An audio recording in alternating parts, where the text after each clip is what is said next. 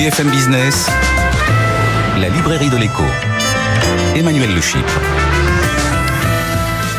Bienvenue dans la librairie de l'écho, l'émission de BFM Business qui vous offre chaque semaine le meilleur de la littérature économique.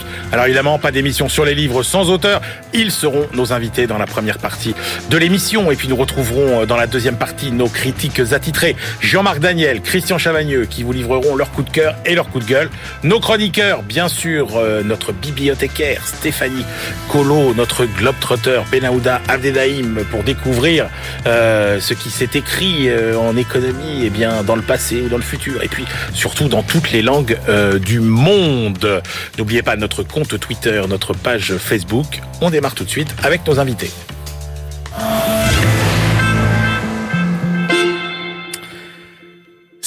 C'est le moteur majeur des progrès de l'humanité, celui qui nous a fait passer de la préhistoire euh, à l'ère moderne, celui qui nous a fait passer de l'âge de pierre à l'âge de fer, du feu à l'électricité, du cheval à l'automobile et à l'avion des signaux de fumée à la 5G. Cette notion, elle est la clé de voûte de tout notre édifice économique et social. Je veux parler bien sûr de l'innovation. Mais voilà, si la notion est toujours la même, eh bien les façons d'innover changent quand les technologies, les lois, les mécanismes économiques euh, changent eux aussi. Alors quelles sont les nouvelles règles euh, et les nouveaux enjeux de l'innovation? Réponse avec Alain Conrard. Bonjour Alain. Bonjour. Alain, vous êtes euh, le CEO de Prodware et le président de la commission digitale du mouvement des ETI et vous publiez Osons un autre regard sur l'innovation aux éditions 100 000 milliards.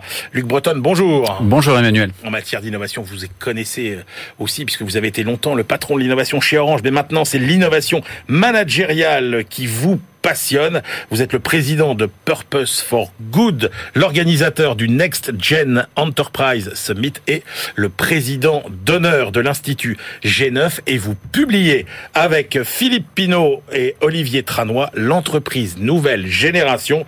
C'est aux éditions Erol. Alain Conrard, on commence avec vous. Mhm. J'ai envie de vous demander qu'est-ce qu'une innovation? Et là, vous avez une réponse très simple, très claire.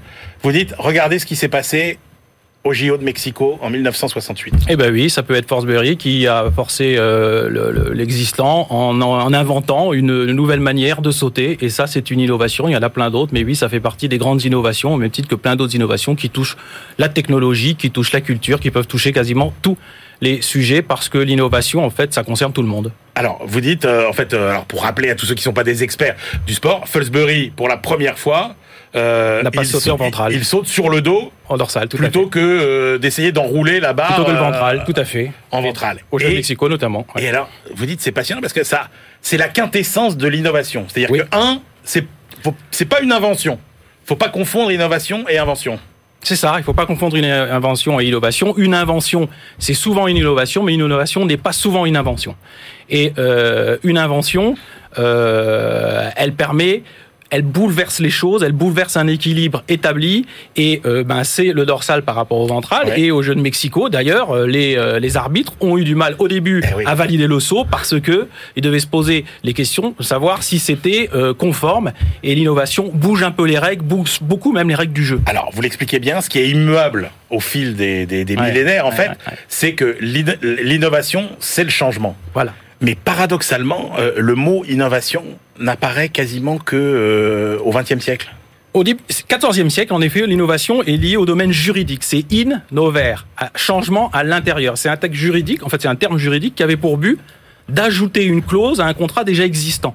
Et en fait, on le retrouve, l'innovation, la logique d'innovation, on la retrouve qu'au XXe siècle, euh, 19-20e, euh, non pas d'ailleurs sur la technologie, mais c'est Schumpeter au niveau de l'innovation euh, économique, comme on le sait tous, qui dit innovation égale croissance économique, égale progrès, pour faire simple. C'est ça, parce qu'en fait, avant, on parle quoi? On parle de, progrès technique Oui, on parle de progrès technique, d'évolution, de, de, oui, d'évolution, de, modification, mais euh, le terme innovation en lui-même a été, euh, bien évidemment, diffusé beaucoup plus large, cinq siècles plus tard. Pourquoi une innovation euh, n'est pas une invention? Parce qu'une innovation, c'est l'industrialisation d'une invention. Donc, à un moment donné, on peut faire une, on peut avoir euh, un inventeur qui crée quelque chose, mais qui ne sera pas forcément passé dans un stade industriel et donc un, stade d'innovation. Et l'innovation, évidemment, parce qu'on pense tout de suite euh, technique, Mmh, technologie. mmh, mmh, mmh. En fait, euh, l'innovation, elle est dans tous les domaines. L'innovation, elle est partout. Elle est dans notre vie du quotidien, elle est dans notre vie d'entreprise. Alors, beaucoup de choses ont été dites à propos de l'innovation, des choses très intéressantes, des choses un, peu moins, un peu stupides même. Mais euh, ce qu'il faut savoir par rapport à l'innovation, euh, c'est que euh, elle est dans notre quotidien et on doit aujourd'hui vivre avec parce qu'elle est tellement prégnante, elle est tellement euh, dans, dans, dans, dans tous les actes que l'on fait euh, qu'il faut la considérer comme un élément permanent pour pouvoir en bénéficier et pour pouvoir l'utiliser à bon escient. Alors justement, qu'est-ce qui fait la spécificité de notre époque? Il y a évidemment l'environnement euh, technologique radicalement nouveau. Mmh. L'innovation aujourd'hui, elle se fait à l'heure euh, de la data, de l'intelligence artificielle, technologies. de, de, de, de l'interconnexion des, euh, des objets. Est-ce que c'est ça qui est nouveau? Ou bien est-ce que c'est le fait que euh, on n'innove plus par grappe, par cycle, comme le disait Schumpeter, mais qu'on est dans une innovation permanente Voilà, on est aujourd'hui dans une innovation permanente. Et l'innovation portée par les nouvelles technologies, à la différence, je pense, des, des autres révolutions industrielles, c'est qu'elle touche beaucoup plus de domaines en termes de largeur, elle touche beaucoup plus de domaines en termes de granularité, de profondeur, et donc elle a des impacts partout. Et une de ses spécificités par rapport aux autres types d'innovation qu'on a pu euh, rencontrer, qu'on rencontre, c'est sa rapidité, le rythme effréné de l'innovation qu'il faut pouvoir prendre en compte. Et quand vous parliez tout à l'heure de changement, c'est un peu la difficulté qu'on a tous en tant qu'individus. Nous, on a plutôt été euh, élevés dans une logique de repère, et aujourd'hui, l'innovation qui correspond au changement a pour euh, bouge beaucoup nos repères, et c'est ça qui est assez inconfortable. Donc, par rapport à l'innovation, je crois aussi c'est une notion importante que je, dont je parle dans mon livre, c'est qu'il faut avoir il faut essayer d'avoir un, champ, un regard rénové sur l'innovation, comprendre que en fait, il faut savoir changer ses repères et considérer ce changement comme le vrai repère pour pouvoir bien l'apprécier et qu'elle nous serve à la fois à titre individuel et à la fois en mais titre comment vous faites pour avoir des repères dans un monde qui change tout le temps? Vous dites la, la, la, la clé, c'est de, c'est ce qu'on appelle une organisation liquide. Oui, tout part. à fait. Alors, avoir des repères dans un monde qui change tout le temps, euh, c'est déjà considérer que euh, le repère fait partie de notre quotidien et qu'on doit le gérer comme tout autre élément et que euh, il ne doit pas être considéré comme quelque chose qui va venir perturber nos actions. Alors en effet, il y a des innovations qui sont plus ou moins disruptives. Si vous prenez parler des, des, des types d'innovations dont je parle dans le livre, qui sont donc pas des innovations de radicales, mais pas des innovations pardon de, de, de continues, mais des innovations radicales. Il est clair qu'il y en a certaines, les méta-innovations, je les appelle les MOAI. Euh, en, en C'est quoi les méta-innovations? Les méta-innovations, c'est euh, tout ce qui touche Tout la qui- création d'une matière ou euh, la, la, la- comment dirais-je, la, la transformation d'une matière. C'est le fer, c'est la vapeur, c'est le charbon, et donc le chemin de fer. C'est donc tout ce qui touche à une création nouvelle de matières premières. Et ça, en effet, c'est de la méta-innovation, c'est extrêmement disruptif. Et de ces méta-innovations, pour faire le parallèle à Schumpeter avec l'économie, il va y avoir des grappes d'autres innovations. Internet, qui n'est pas une, innovation para- paradigmatique, donc la première, mais qui est une innovation qui change tout. Et ben l'Internet, elle va utiliser l'électricité, donc la méta-innovation, pour pouvoir, elle, dans son écosystème, modifier la donnée. On en est encore au stade de la méta-innovation euh, électricité, finalement. euh, La méta-innovation électricité, euh, tout à fait, on en est encore dans la logique de grappe. C'est-à-dire qu'elle a permis, au même titre que le charbon, au même titre que le nucléaire, au même titre que le digital, qu'on peut mettre là-dedans d'ailleurs, elles permettent en effet de créer, de, de, de, de voir le jour de, à de nouvelles innovations qui apportent elles-mêmes euh, certaines choses. Prenons un exemple, si vous le voulez bien, par contre, de, par exemple de l'innovation qui crée sa place. On avait le monde hôtelier, on avait le monde du voyage, on avait le monde du transport et le taxi. Tout allait bien, ils avaient des fondamentaux immuables. Ben non, TripAdvisor est venu par rapport au monde du voyage, Uber est venu par rapport euh, au monde des taxis et euh, Airbnb par rapport au monde hôtelier. Pour prendre, pour répondre à votre question, ces euh, innovations ont été possibles grâce, parce qu'elles sont une grappe de l'innovation euh, initiale, l'innovation absolue, qui est le digital. Voyez? Donc en effet, les, in- les innovations de premier niveau, les innovations absolues, les méta-innovations, elles ont un cycle de vie extrêmement long parce qu'elles permettent de, de créer de nouvelles Là, innovations. pour bien comprendre, la dernière grande rupture pour vous, c'est quoi? C'est le, c'est le digital. C'est le digital, incontestablement, le Mais c'est- digital le au sens large du c'est terme. pas à mettre au même plan que l'électricité. C'est c'est à mettre au même plan que l'électricité, Ah oui, c'est à mettre au même plan que le Qu'est-ce- charbon, que le nucléaire, etc. Pourquoi? C'est c'est- est- c'est la data qui change tout Alors c'est notamment la- c'est un moyen la date, mais le digital, au même titre que ce que vous venez de citer, bouleverse tout. C'est un bouleversement civilisationnel. C'est-à-dire qu'il y a avant et après le digital. Et en effet, aujourd'hui, il est extrêmement disruptif euh, pour de nombreuses manières et de nombreuses raisons. Vous dites aujourd'hui, ça n'est plus euh, euh, l'innovation, euh, ce n'est plus la stratégie de l'entreprise qui détermine l'innovation, Ouais.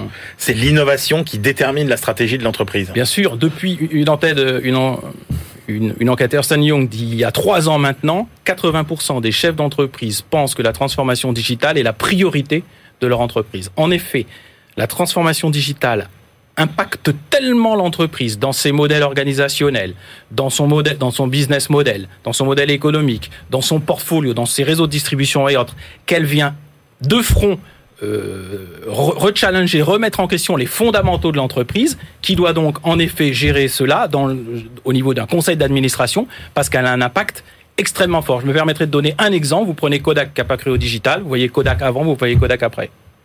Ouais. Vous voyez General Electric qui a cru tout de suite au digital. Parmi euh, les grosses cotations aux États-Unis, c'est la seule entreprise qui a plus de 50 ans autour des GAFA, autour de tout ce que vous voulez, parce qu'elle a pris dans une logique de design thinking et autres, elle a pris très tôt le besoin de l'utilisateur comme le digital pour pouvoir mettre au cœur de son portfolio, au cœur de son modèle, les besoins de demain et d'aujourd'hui. est-ce qu'il y a des limites à l'innovation? Il n'y a pas vraiment, selon moi, il n'y a pas vraiment de limite à l'innovation. Là où je pense qu'il faut faire attention, c'est d'essayer de bien peser les avantages de l'innovation et les risques qu'elle implique et de faire en sorte qu'elle ait, et c'est le sens de mon livre, euh, beaucoup plus d'avantages que de risques. Je pense que l'innovation, elle mérite d'être et elle mérite d'être nommée innovation si elle contribue à un, à un meilleur état de civilisation. Donc pour moi, une innovation, c'est une amélioration irréversible ou un nouveau besoin qui va apporter des nouveautés, ces nouveautés devant servir le plus grand nombre pour une société ben, plus juste, plus équilibrée, plus sociale, plus Donc environnementale. vous tout ce mettez, attendez, c'est intéressant parce que vous vous mettez de la, de la contrainte morale quelque part dans l'innovation. Je ne mets pas de la contrainte morale, au contraire, je pense que c'est un peu euh, euh, ce que dit Max Weber entre le, le- la logique d'éthique et la logique de responsabilité. Je pense que quand on innove, en effet, on doit, avant d'innover, se soucier de la conséquence de l'innovation et ne pas prendre quelque chose et se dire on verra plus tard. pas- ouais, et il y a un vrai enjeu, je pense, au niveau, euh, euh, au niveau de l'éducation, et c'est ce que, ce que je dis aussi un petit peu dans le livre, qui me paraît être essentiel. L'innovation étant tellement partout, je pense qu'il faut le plus tôt possible l'enseigner et donc qu'elle qu'elle intègre les cycles de, de formation euh, pour les plus jeunes. Déjà, un, ça va aider beaucoup de jeunes qui sont peut-être un peu à côté de la plaque aujourd'hui, bah, de se raccrocher parce qu'on leur parle de choses qui sont leur quotidien avec des iPhones, etc., ou des, ou des Android, peu importe. Mais parce que, en effet, je pense qu'il y a une vraie responsabilité du chef d'entreprise ou de l'utilisateur quant à la, à la bonne utilisation de l'innovation. Alors Luc Breton, euh, l'innovation, euh, on se met pas comme ça euh, à un bureau, on se prend pas la tête dans la main, ça s'organise aussi, hein, ça se manage. Euh, l'innovation, mais alors expliquez-nous, parce que vous commencez votre livre par là, expliquez-nous, euh, diable, quel point commun il y a entre les Gilets jaunes, Auguste Comte et Michelin?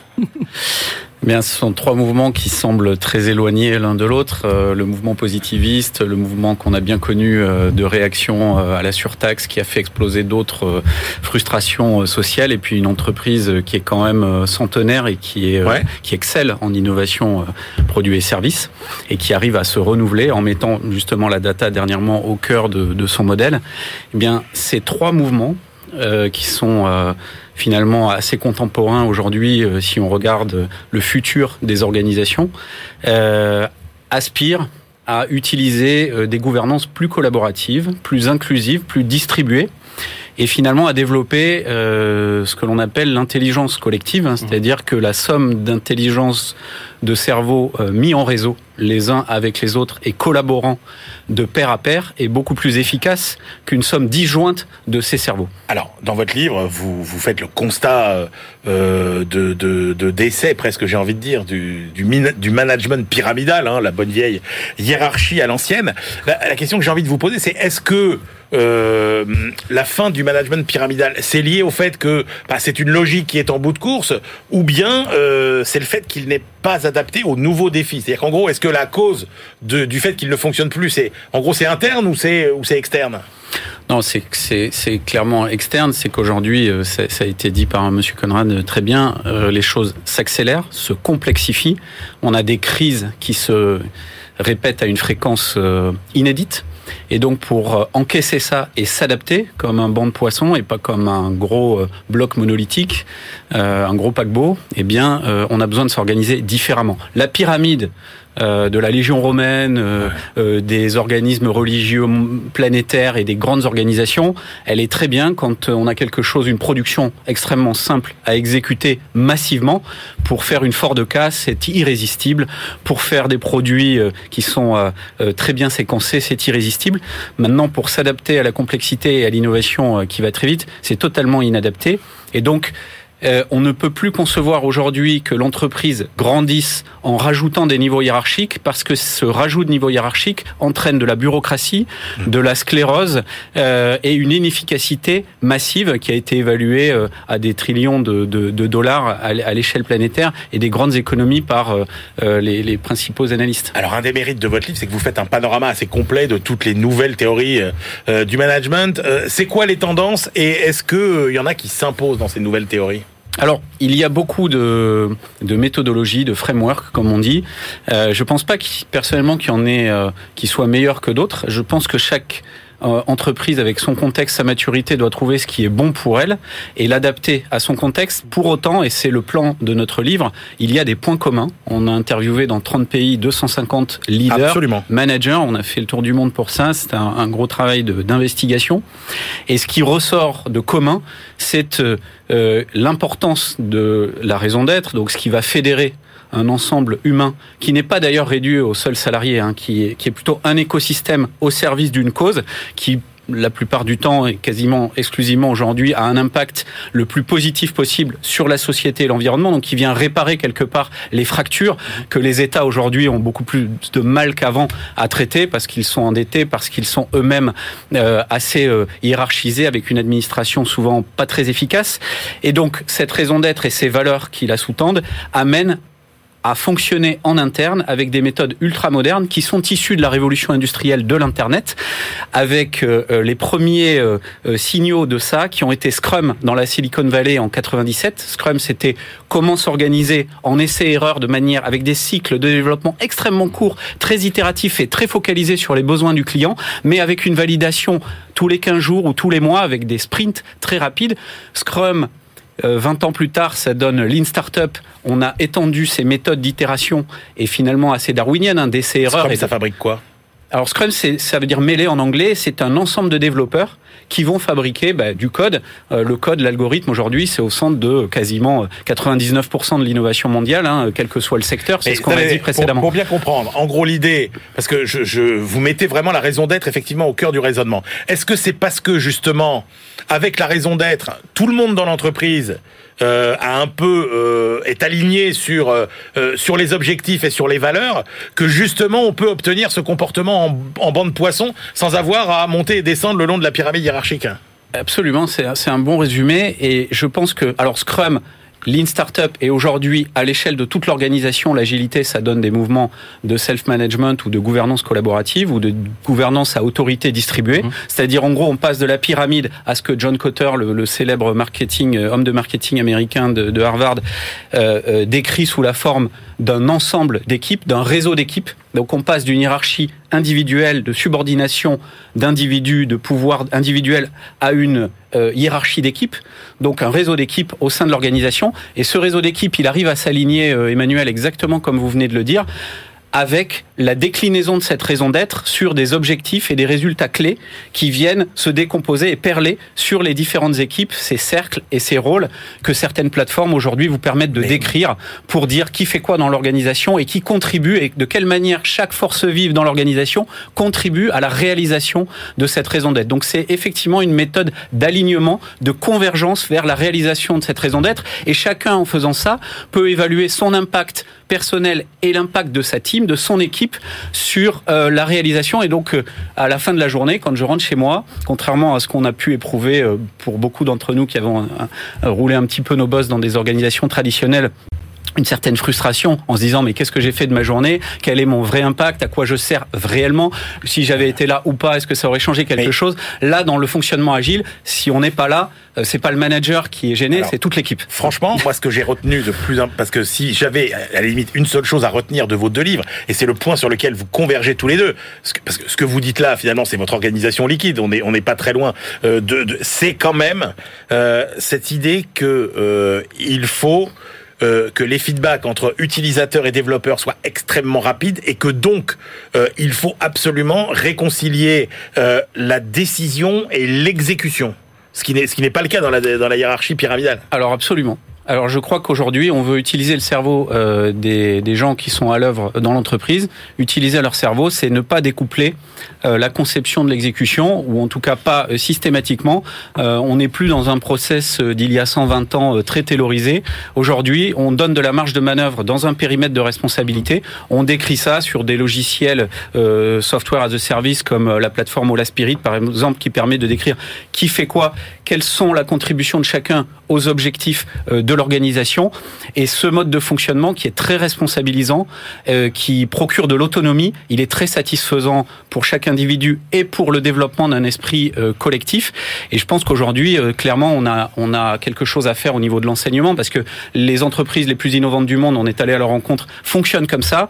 Euh, les étudiants qui arrivent sur le marché euh, ont encore des cours avec des gens qui sont de l'ancienne école. Alors, et donc, on a un mindset à changer pour ouais. être beaucoup plus intrapreneur mmh. que euh, à, à, la à, à l'ordre d'un manager. Alors, ok, euh, ça c'est pour les entreprises euh, nouvelles. Ma question maintenant, c'est comment vous apprenez une vieille dame à danser le French Cancan? C'est-à-dire qu'en gros, comment vous faites pour que une bonne vieille entreprise euh, euh, bah, se mette à fonctionner euh, comme ça, de façon totalement décentralisée. Oui, alors c'est ce que j'ai pu expérimenter pour ma part dans, un grand groupe. je pense qu'il faut le faire en prenant du temps, en se faisant accompagner de coach, coach externes et en étant euh, déjà soit en tant que manager ou dirigeant convaincu. Si vous allez contre le vent de l'organisation, vous êtes mort. Et si j'ose dire, il y aura des entreprises traditionnelles qui vont rester dans leur jus euh, jusqu'à leur mort et le dernier éteindra euh, la lumière en bonne santé et tout se passera bien. La peau de chagrin euh, se... et donc voilà la, la, fin des On dinosaures de se, réduire, se terminera. Voilà. D'autres arriveront, pas forcément une majorité, vous l'avez compris dans, en, en, en creux dans mon propos, arriveront à se réformer, le feront de manière extrêmement pragmatique par la théo, par la, la pratique du léopard, des peaux de léopard, c'est-à-dire on prend euh, des gens qui sont convaincus, des managers, on les protège. Si soi-même en tant que dirigeant, on est convaincu que c'est la façon d'y aller. Et les managers, je pense qu'ils ont bien compris ce qui était à l'œuvre, hein, parce que euh, ils lisent, ils écoutent, ils voient euh, les disruptions qui sont à l'œuvre dans l'industrie. Quand vous avez un Elon Musk qui arrive à valoir autant que toute l'industrie euh, automobile et que le patron de Volkswagen dit bah oui, il nous a mis échec et mat, je pense que les gens sont pas idiots, quel que soit leur niveau de responsabilité, ils comprennent. Après, il faut protéger euh, la possibilité d'aller sur des projets pilotes sur ces types de transformations, se faire aider par des coachs. Moi, j'ai rencontré des sociétés de conseil partout dans le monde qui sont constituées de gens comme moi. Alors moi, je, je ne produis pas du, du, conseil en tant que tel de transformation, donc euh, je peux le dire aisément, mais qui ont roulé leur boss comme moi dans des entreprises, qui ont cette expérience, qui se sont plantés, qui ont eu des échecs, des réussites aussi, et qui vont petit à petit euh, apprendre ces nouvelles méthodes euh, à leurs salariés. Qu'est-ce que ça change euh, pour terminer, Luc Breton, en matière de gouvernance euh, des entreprises? C'est une transparence in, inédite dans l'organisation. Je vous disais que sur sur une plateforme comme Ola Spirit, maintenant vous voyez euh, qui fait quoi partout dans l'organisation. À à, un instant T, vous voyez comment l'organisation se déforme. C'est la fin des grandes réorganisations. La grande, la grande réorganisation, c'est le grand sport de toutes les organisations traditionnelles. En fait, c'est totalement has-been. C'est un peu comme l'entretien individuel annuel. Ça n'a aucun sens. Il faut que cet entretien, ce feedback soit permanent, comme les développements sur cycle court. Et de la même manière, la réorganisation de l'organisation doit être à l'initiative des acteurs, où qu'ils soient, dans l'organisation avec un principe de décision plutôt par consentement euh, avec le fameux safe enough to try, c'est-à-dire je fais une proposition où que, où que je sois dans l'organisation et si les objections que l'on me donne par rapport à cette proposition me permettent d'améliorer, je les intègre et à la fin, donc c'est un peu comme euh, un processus à l'Assemblée nationale ou au Sénat, je prends des amendements, j'améliore ma proposition et à la fin, s'il n'y a plus d'objection valable pour empêcher la proposition, elle est mise en œuvre. Et ça, ça accélère euh, drastiquement la transformation de l'organisation. Et c'est ça la capacité d'adaptation en bande poisson. Et euh, j'ai un verbatim dans le livre que je garderai en tête toute ma vie, un dirigeant qui me dit, quand on a mis en œuvre la décision par consentement dans notre, notre organisation, on a pris plus de décisions en deux heures et demie que avant en deux mois et demi. Et je pense que si, par exemple, la, la, la, la Commission européenne ou les grandes institutions aussi Ah ouais, politiques le rêve. travaillaient avec ce, ce mode de fonctionnement, euh, probablement que ça pourrait nous faire faire des progrès. Eh ben, c'est cette lueur d'espoir qu'on va euh, terminer. euh, Luc Breton, merci beaucoup, euh, messieurs, pour ces regards extrêmement complémentaires et convergents sur l'innovation et le management, évidemment, innovant des entreprises modernes. Je rappelle vos deux livres, Alain Conrad, Osons un autre regard sur l'innovation. C'est aux éditions 100 000 milliards. Et Luc Breton avec Philippe Pinault et Olivier Tranois. L'entreprise Nouvelle Génération. C'est aux éditions Erol. On se retrouve tout de suite pour la deuxième partie de l'émission. BFM Business, la librairie de l'écho. Emmanuel Le. On se retrouve pour la deuxième partie de cette librairie de l'écho. Nous la clôturerons comme de coutume avec nos chroniqueurs. Stéphanie Colo, notre bibliothécaire, Benaouda Abdelhaim, notre globetrotter. Mais tout de suite, nos critiques attitrés. À ma gauche, Christian Chavagneux, éditorialiste à Alternatives économiques. Et euh, le grand critique de livres d'alternatives économiques, avec des majuscules partout. Et puis, Jean-Marc Daniel, professeur émérite à l'ESCP et le critique attitré lui aussi de la Société d'économie politique. On commence avec le livre que je vous avais annoncé par erreur la semaine dernière, mais que voici cette semaine. C'est le choix de Christian Chavagneux entre rêve, en, entre entrée rêveur, sortez manager. C'est euh, le livre de Maurice Midena aux éditions La Découverte. Nous plongeons, euh, Christian, dans l'univers des écoles de commerce. Oui, tout à fait. C'est un livre sociologique de témoignages sur euh, qu'est-ce qu'on fait quand on va dans une école de, commerce. Le ton général de l'ouvrage est très critique. En même temps, quand on lit l'ouvrage, je trouve que le fond est beaucoup moins critique que, ce que n'annonce le, ton. Pourquoi est-ce qu'on fait une école de commerce? L'auteur nous dit, en fait, c'est pas par vocation. Très peu d'élèves font ça par, par vocation. Très peu de, de lycéens ou des gens qui ont fait des classes préparatoires le font par vocation. C'est parce qu'ils savent pas trop quoi faire. Ils savent qu'en sortant d'une école de commerce, euh, les portes vont être largement ouvertes. Ouais. Il y a un bon statut, euh, il y a un boulot à la fin, et, et mon Dieu, c'est déjà pas si mal quand on fait des, des études supérieures. Absolument. Donc on passe en revue euh, les différentes politiques marketing des écoles pour attirer les étudiants, on passe en revue les processus de, de sélection, et puis on rentre dans l'école. Et là, il y a euh, ce qu'on fait comme être humain, je dirais, et puis ce qu'on apprend. Ce qu'on fait comme être humain, il nous dit là, on est plutôt dans l'entre-soi, on est plutôt clos par rapport au reste du monde. Il y a une certaine violence sociale dans, dans, dans cet entre-soi. Il Ah faut ouais arriver à se singulariser au milieu de, de la masse. Et pour singulariser, bah, soit il y a les a- fameuses associations des, des, des grandes écoles, comme Ouais. les écoles de commerce, mais c'est vrai aussi dans les grandes écoles scientifiques, ou alors, eh ben, il faut être capable de bien tenir l'alcool, euh, il faut être capable de draguer, de se faire draguer. En temps, pas trop de tout ça, parce que sinon on est mal vu, on, on en fait trop. Donc, il faut arriver à trouver sa place sociologiquement. Puis sur le fond, qu'est-ce qu'on apprend? Deux types de choses. On apprend des choses qui devraient être euh, Beaucoup d'écoles de commerce ont, ont des grands chercheurs maintenant. L'impact sur les classements des écoles, des, des grands professeurs et des grandes recherches est important. Mais l'auteur nous dit, entre ces gens qui font de la recherche et l'éducation, l'enseignement, il n'y a pas souvent de, de, de grandes passerelles. Donc on n'a pas ces grands professeurs. Ce qu'on apprend, c'est souvent des principes de base euh, qui sont du bon sens, qui sont ultra théorisés, mais c'est un peu n'importe quoi. D'où les études sont plutôt faciles, nous dit l'auteur. Hein, C'était euh, honnêtement, c'est très difficile d'échouer dans une école de commerce. Une Et fois qu'on y est entré. une fois qu'on y est euh, entré, euh, les ouais. études sont faciles. Vous n'êtes pas, vous n'êtes pas poussé à travailler beaucoup. Et de toute façon, même si vous ne foutez pas grand chose, vous allez de toute façon On bien, apprend moins de choses dans les écoles de commerce que dans les écoles d'ingénieurs. Alors. On n'apprend pas grand-chose sur le plan théorique, mais il y a d'autres choses qu'on apprend qui sont ce qu'on appelle les soft skills. Euh, être à l'aise, manager, être réactif, Tenir être agile. vous l'avez dit. Comment? Tenir l'alcool, vous l'avez dit. Tenir l'alcool, ça, bon, je sais pas si c'est un soft skill, mais euh, voilà.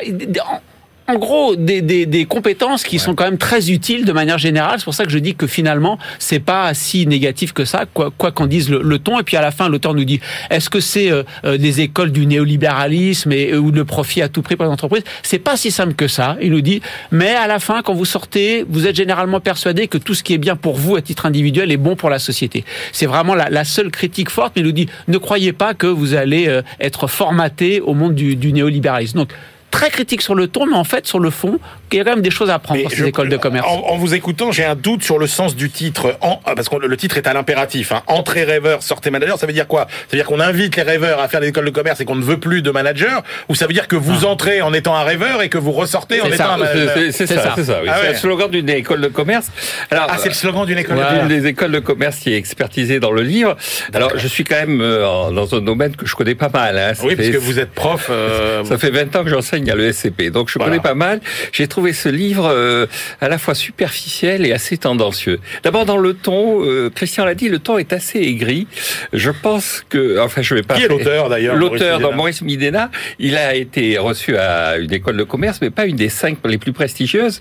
Et donc, il nous fait un peu le coup du renard et des raisins. Vous savez, dans la fable de La Fontaine, en disant, finalement, HEC, c'est pas si bien que ça. Évidemment, il n'a pas eu l'occasion de le vérifier si c'était si bien que ça ou pas si bien que ça, HEC. Et donc, à la fin, il dit, j'ai eu le courage de démissionner, mais encore une fois, il n'a pas démissionné d'HEC. Il a démissionné d'une école de commerce qui n'est pas une des plus prestigieuses. Alors après, sur le fond, je pense qu'on a quand même un réseau d'écoles de commerce qui est euh, mondialement connu. Il est classé comme étant un des meilleurs du monde, voire le meilleur du monde. Et, tout ça n'apparaît pas dans le livre. Alors effectivement, il raconte des choses qui sont pas fausses. Hein. Euh, L'histoire de l'alcool, c'est pas faux. Euh, euh, sur l'histoire de l'entre-soi, encore que vu le nombre d'étudiants étrangers qu'il y a, vu les gens qui partent en programme Erasmus, on voit quand même beaucoup de monde. On brasse beaucoup de monde. Euh, et aussi, à un moment donné, au tout début, il met en parallèle ceux qui ont fait les classes préparatoires et ceux qui ont ce qu'on appelle les AST, c'est-à-dire les admissions sur titre. Et il dit, à la fois, ça crée euh, une sorte de, de rivalité entre les deux blocs. euh, les gens qui ont fait les classes préparatoires étant persuadés que les autres sont illégitimes, ceux qui sont par AST étant consi- considérant que les autres sont prétentieux. Bon, donc il y a quelques éléments qui sont des éléments qui sont vécus, mais je crois qu'il passe à la côté de l'essentiel. Il y, a, il y a trois choses à mon avis qui manquent. Le fait que effectivement toutes ces écoles sont dans une concurrence internationale considérable, et donc euh, c'est l'histoire des professeurs qu'on ne voit jamais et qui sont euh, des chercheurs euh, réputés. Donc elles s'adaptent de façon extrêmement rapide à cette concurrence internationale et assez spectaculaire. La deuxième chose, c'est que euh, elle coûte très cher, et à partir du moment où elle coûte très cher, effectivement, il y a une forme de d'attente des euh, des élèves et des parents, Des et- élèves clients. et des élèves clients et qui ne sont pas satisfaits. Ça, je suis assez d'accord avec lui. Ouais. Il dénonce les cours pipeaux. Il y a beaucoup de frustration. Et, et le troisième élément à côté duquel il passe, c'est que je pense que euh, l'objectif, c'est quand même de former des des managers. C'est pas de les formater. Et la comptabilité, elle est pas néolibérale. La comptabilité, elle est C'est ce qu'il dit. D'ailleurs, c'est ce qu'il dit. D'ailleurs, et donc c'est classé curieux. Dès la troisième page, il, il emploie le mot néolibéral, et après, Bon. il n'est pas à la hauteur de cette ce ton un peu Ah amer. écoutez, Entrée rêveur, sortez manager par Maurice Midena à la découverte. Tiens, par exemple, si vous êtes euh, étudiant que vous vous apprêtez à remplir euh, vos demandes dans Parcoursup, et ben voilà, si vous voulez en savoir plus sur les écoles de commerce, lisez Entrée rêveur, sortez manager. Votre choix, Jean-Marc, cette semaine à vous, c'est L'ange et la bête, le livre de Bruno Le Maire chez Gallimard, le ministre qui euh, est quand même très occupé euh, globalement vu la gestion de la crise et qui trouve quand même le temps d'écrire un livre. Saluons euh, euh, ce forçat de travail quand même. Non mais il faut être admiratif de cette capacité de travail. Euh, D'autant plus qu'il dit dans le livre, à un moment donné, il décrit son emploi du temps. On voit bien qu'il n'a pas énormément de temps. Et donc, il a consacré ses vacances à rédiger. Et il explique que pour lui, c'est une forme de santé. Oui, il adore ça. Non, mais de toute façon, c'est pas son vue. Il adore écrire. Bon, il adore écrire. Que vaut ce livre Alors sur le sur la forme, vous savez, Victor Hugo, qui est de ses, de ses références, disait qu'il fallait être Chateaubriand ou rien. Je trouve qu'il est il est un peu trop Chateaubriand. Chateaubriand, c'est quand même le début du 19e siècle, même s'il nous parle un français assez assez pur et un français tout à fait remarquable. Et c'est un français qui est un peu vieilli. Je, je, je trouve qu'il y a des moments où c'est un peu un peu pompier. Alors après, le style dire- Le Maire est un style un peu et pompier. oui, je trouve. Euh, bon, il faudrait. Enfin, c'est c'est une opinion personnelle. Sur le sur le sur le fond, euh, on voit apparaître effectivement une idéologie qui est une idéologie euh, qui est un peu celle qui avait été celle de son mentor, c'est-à-dire de Dominique de Villepin, c'est-à-dire un, un conservatisme protectionniste et pas du tout euh, le libéralisme auquel on aurait pu s'attendre de la part de quelqu'un qui voulait rénover la droite au moment de la primaire. À un moment donné, dans le livre, il dit que le rôle 2017. Voilà, La de 2017. 2017. Dans- il le dit dans le livre, le rôle de l'État, c'est réguler, protéger, investir. Je pense que c'est pas ça le rôle de l'État. Et donc, euh, il va développer cette vision de l'État au travers. Alors, euh, il argumente au travers du cadre Renault, il argumente au travers de la loi PAC, il argumente au travers d'un certain nombre de décisions qui ont été prises au niveau européen, il, il argumente au travers de sa gestion de la, de la crise de la Covid.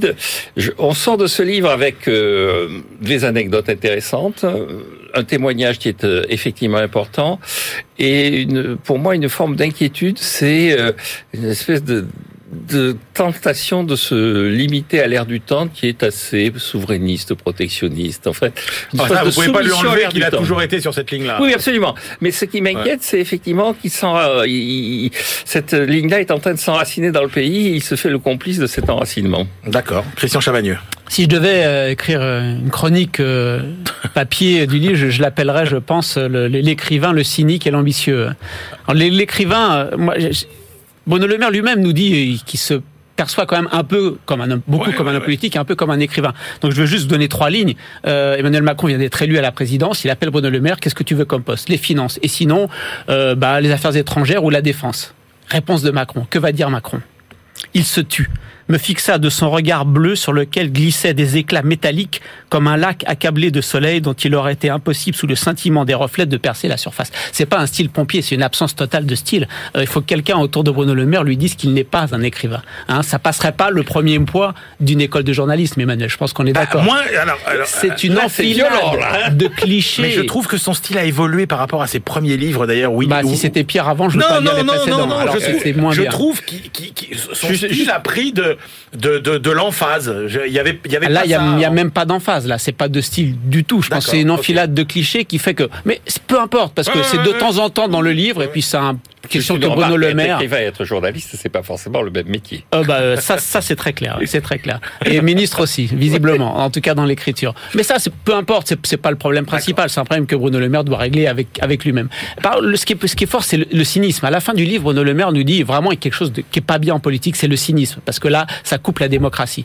Le cynisme, quand même, d'un ministre qui dit qu'il va lutter plusieurs fois dans le livre contre les inégalités et qui se dit c'était très bien d'avoir baissé les impôts sur les plus riches, dont toutes les études nous ont montré le résultat attendu, c'est que quand vous baissez les impôts sur la fortune, ça renchérit, ça donne plus de fortune aux plus riches. On a eu deux études oui, qui sont sorties, mais ça c'est normal. Non mais Christian, quand vous baissez l'impôt sur la fortune, il est logique que euh, les riches payent moins d'impôts. C'est le but. Non, c'est pas qu'ils payent moins d'impôts, c'est qu'ils se retrouvent plus riches qu'avant quand ils payaient un impôt sur la fortune. Donc, si vous pouvez pas à la fois dire je lutte contre les inégalités et de l'autre côté prendre des mesures et glorifier des mesures dans le livre qui vous disent que plus les riches sont riches, mieux c'est. Et de l'autre côté, plus euh, euh, vous allez vous attaquer à la protection sociale parce qu'il faut réduire les dépenses publiques, notamment les dépenses de retraite, mieux c'est. Forme de cynisme. Il nous dit aussi euh, de, la part de, l'auteur, il nous dit aussi ah là là, ce que fait l'OCDE en termes diplomatiques pour essayer de taxer les multinationales, c'est n'importe quoi. Il bâche tout le travail diplomatique euh, et technique de l'OCDE en disant heureusement qu'il y a ma taxe GAFA, taxe GAFA qui a failli faire écrouler les négociations. Autre forme de cynisme. Il nous dit il faut euh, maîtriser les dépenses publiques. Alors qu'en pleine pandémie, on explose les dépenses publiques et les déficits. Il remet 10 milliards de baisse d'impôts de production. Il peut trouver tout à fait légitime qu'il faille baisser les impôts de production, mais on peut pas dire à la fois il faut absolument maîtriser les déficits et claquer de l'argent en plus quand on déjà on en dépense beaucoup, etc., etc.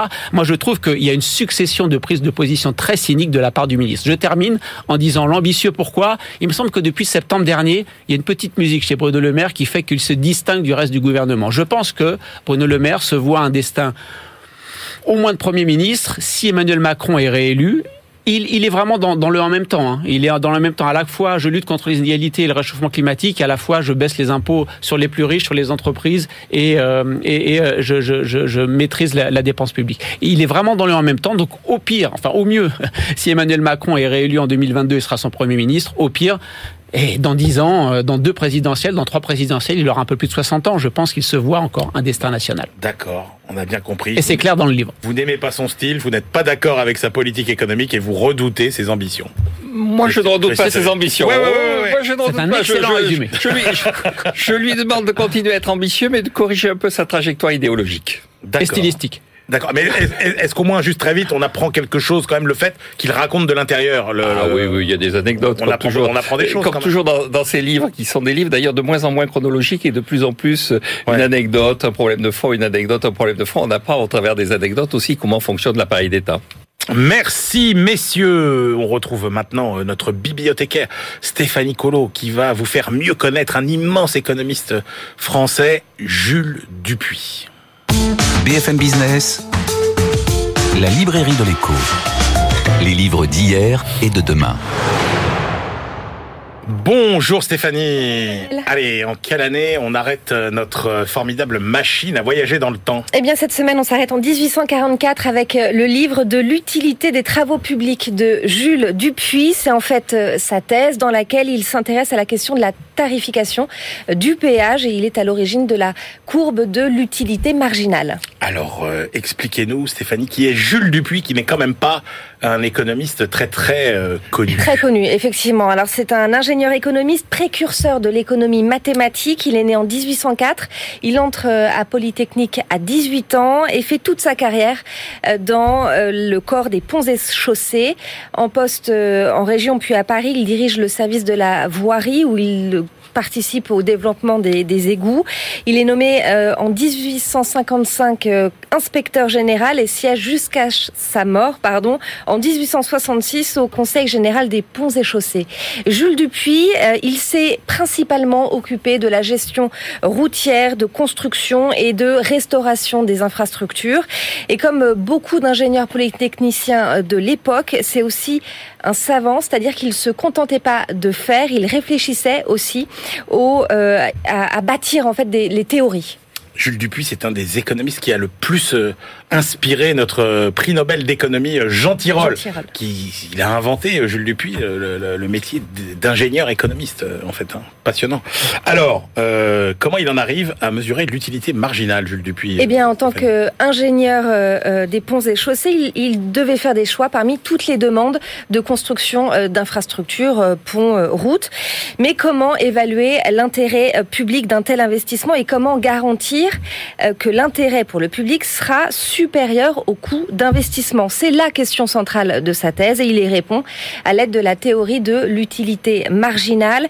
Si un péage permet de financer l'exploitation du pont, eh bien l'investissement est rentable, mais Jules Dupuis fait remarquer que parfois des individus sont prêts à payer davantage pour ah traverser oui. le pont.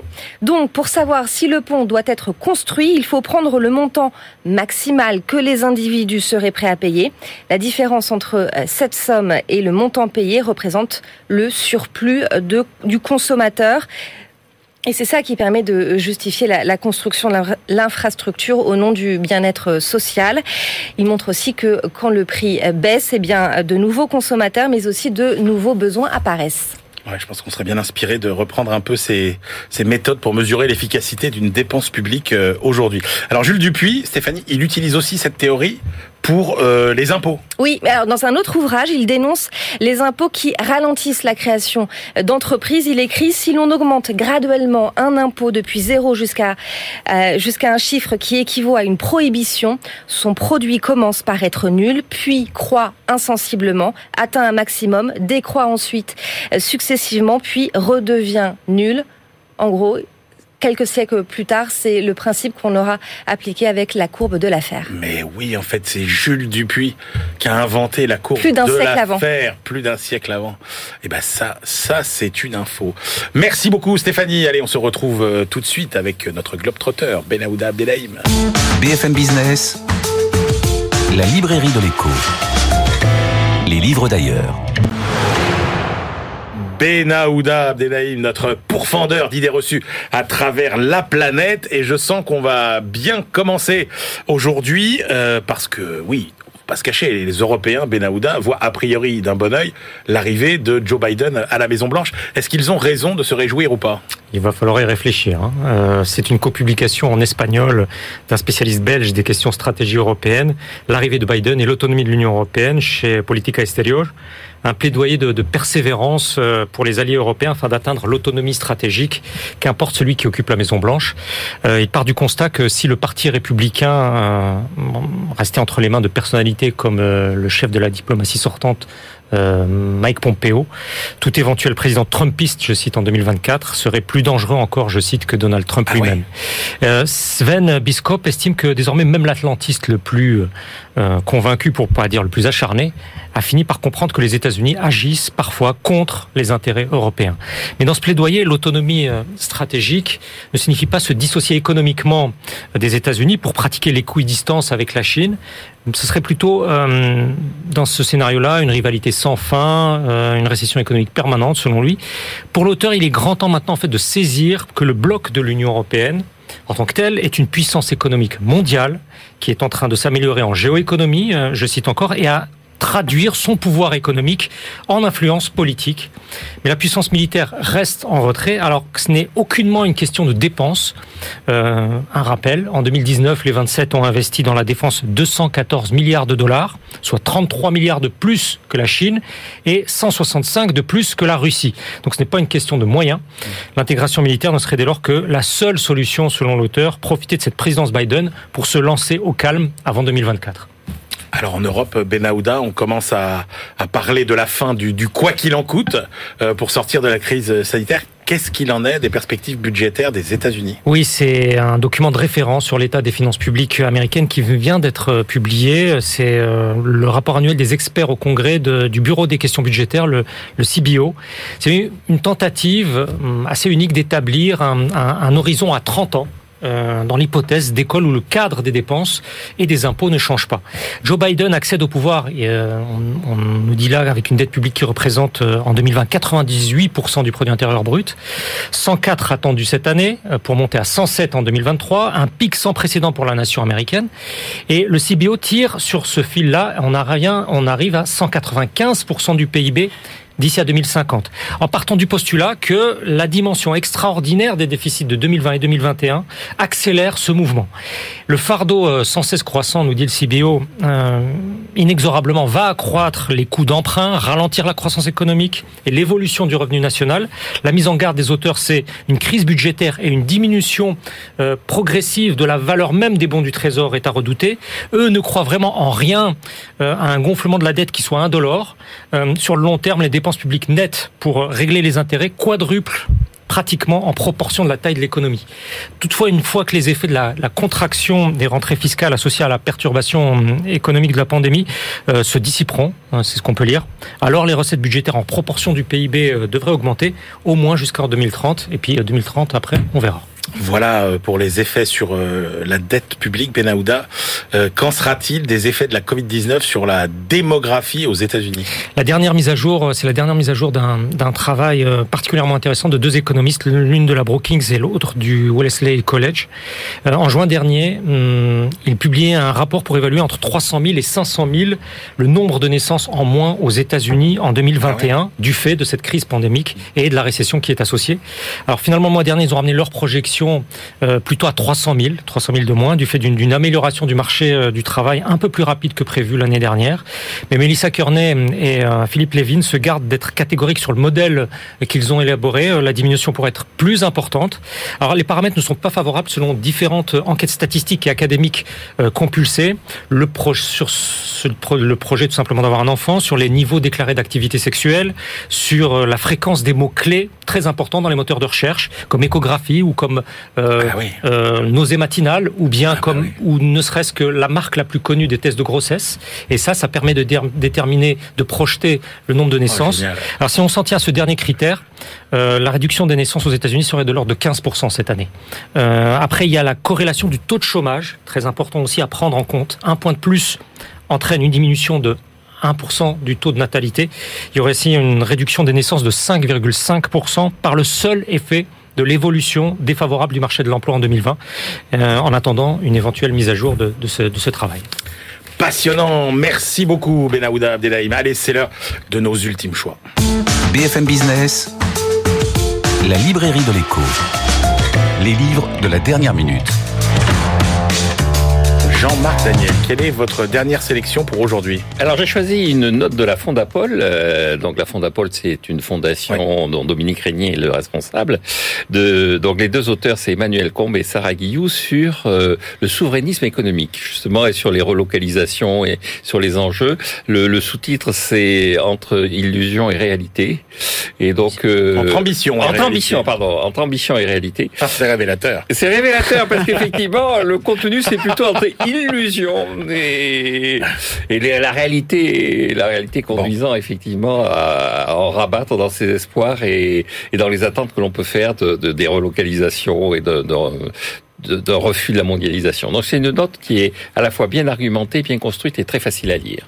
Christian Chavagneux, qu'avez-vous choisi Une enquête de notre confrère Nicky Sun du EGIA Nikkei qui euh, montre comment en novembre et décembre, les autorités chinoises ont lancé une attaque euh, multisectorielle contre leur propre GAFA, euh, contre la puissance, leur puissance financière, contre le fait qu'ils aient des monopoles, attaque antitrust extrêmement forte, contre, j'ai découvert que l'utilisation des données personnelles en Chine, c'est un véritable Far West, et puis aussi la reprise en main des médias, parce que ces géants de l'Internet chinois donnent des informations qui ne sont pas toujours euh, pour plaire au, gouvernement chinois. Donc on comprend bien qu'il y a une multi-attaque entre novembre et décembre, c'est absolument incroyable. Deux raisons, nous dit euh, l'auteur. D'une part, euh, c'est pour montrer à ces grands géants du mmh. privé qui a le pouvoir en Chine, et d'autre part, la Chine s'aperçoit que ça bouge aux États-Unis et en Europe, et donc si on veut mettre leur propre GAFA au niveau mondial, au niveau du standard mondial, il faut un petit peu les réguler. Les fameux BATX. Exactement.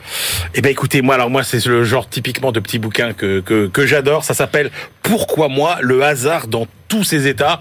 C'est euh, un recueil d'articles de très grands euh, euh, scientifiques, Hubert Reeves, Catherine Monoury, Étienne Klein, etc. C'est toute une série d'interrogations autour du hasard. Euh, par exemple, qu'est-ce que ça signifie vraiment? Est-ce que c'est le hasard qui a créé l'univers? Quel est son rôle dans l'évolution? Est-ce que les machines peuvent produire de l'aléatoire? Le hasard rend-il le monde forcément justement aléatoire? Peut-on prendre, peut-on prédire l'heure de notre etc. J'adore ce genre de petites réflexions. Et eh oui, ça fait euh, ça fait secouer un peu nos méninges. C'est aux éditions Belin. Pourquoi moi Le hasard dans tous ces états? 30 scientifiques répondent. Voilà, c'est la fin de cette librairie de l'écho. On se retrouve la semaine prochaine. Et d'ici là, bonne lecture.